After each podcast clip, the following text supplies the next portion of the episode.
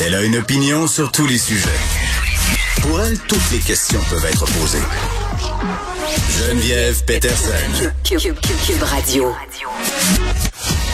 Salut tout le monde, bienvenue à l'émission. Je voulais commencer par revenir un petit peu sur ma chronique dans le Journal de Montréal et dans le Journal de Québec.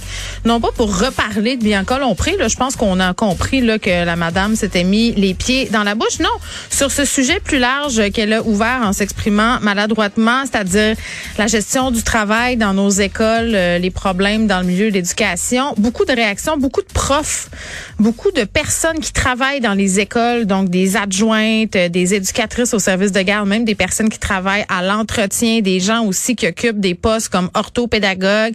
Comprenez le topo, là, m'écrivent pour me parler de leurs conditions de travail. Et vraiment, ce qui revient souvent, là, c'est la phrase suivante, c'est aussi pire qu'en santé on sait que notre système de santé s'effondre et s'écroule. Ben, c'est ce que les profs et les gens qui travaillent dans les établissements scolaires me disent ce matin. Ma boîte courriel est remplie de témoignages et vraiment, il y a des gens qui, qui sont désabusés, qui n'y croient plus, qui disent, moi, euh, je t'ai pas dû pour prendre ma retraite, mais là, je la prends. On n'est pas respecté. Ça a plus aucun sens. Et cette mentalité-là de bureaucrate, l'abus des conditions, le côté, c'est pas notre argent, ce qu'on me dit, c'est que c'est assez présent dans les mentalités. Donc, j'ai envie peut-être de reprendre les mots de Christian Dubé. Je suis pas 100% d'accord avec le ministre de la Santé quand il dit que les réformes en santé vont pouvoir s'opérer seulement s'il y a une collaboration du milieu. Mais je suis assez d'accord pour dire que en ce qui est trait au milieu de l'éducation, faudrait aussi que les gens qui font l'école, qui sont à l'école, euh, qui sont là au jour le jour pour gérer tout ça, les commissions scolaires, les personnes qui décident, tu sais, les gens des organigrammes, là, hier on parlait d'organigrammes avec euh, José Legault, ça a l'air aussi être le bordel en ce qui a trait aux écoles. Là. Personne décide, mais tout le monde décide faut que tout le monde y mette du sien parce que des situations comme ça, là, comme euh, ce qui a été dénoncé euh, par Bianca Lompré maladroitement, je le répète, c'est-à-dire des enfants qui changent de prof deux trois fois par année. Puis c'est pas juste à cause des congés de maternité là, il y a des pauvres profs qui s'en vont en congé maladie. Après ça, euh, l'autre d'après une autre raison, l'autre d'après une autre raison. Puis à la fin, c'est c'est les étudiants, c'est les enfants qui payent pas et les profs sont inquiets pour l'éducation de leurs propres enfants. J'ai beaucoup d'enseignants qui m'écrivent pour me dire qu'ils envoient leurs enfants au privé, puis qu'eux autres enseignent au public.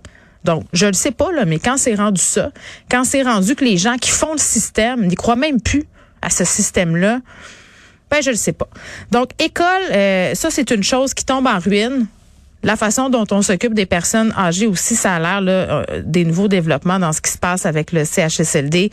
Euh, Aaron, là, on a entendu un peu plus tôt avec Benoît l'appel au 911, euh, logé par la directrice du CIUS, là, un appel qui est, mon Dieu, robotique, qui a l'air d'être une lecture de communiqué de presse. Euh, on fait démissionner, elles ont été démissionnées, Marguerite Blais et Daniel Mécan, et on va se poser toutes sortes de questions par rapport à ça aujourd'hui. Un, est-ce qu'il y a eu un manque de respect de la part du gouvernement Legault parce que les deux ministres n'ont même pas pu annoncer elles-mêmes leur départ.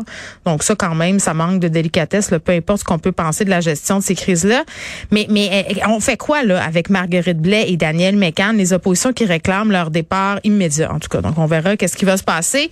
Et bon, hier, c'était jour de budget. On va revenir sur les principales annonces avec Elsie et Marc-André. Et un peu plus tard à l'émission, Maud Boutet va nous résumer un peu ce qui s'est passé ce matin au point de presse avec le bon docteur Boileau. Là, c'est alentour de 11 heures. Ça a été officiel, les couvillons dans la bouche.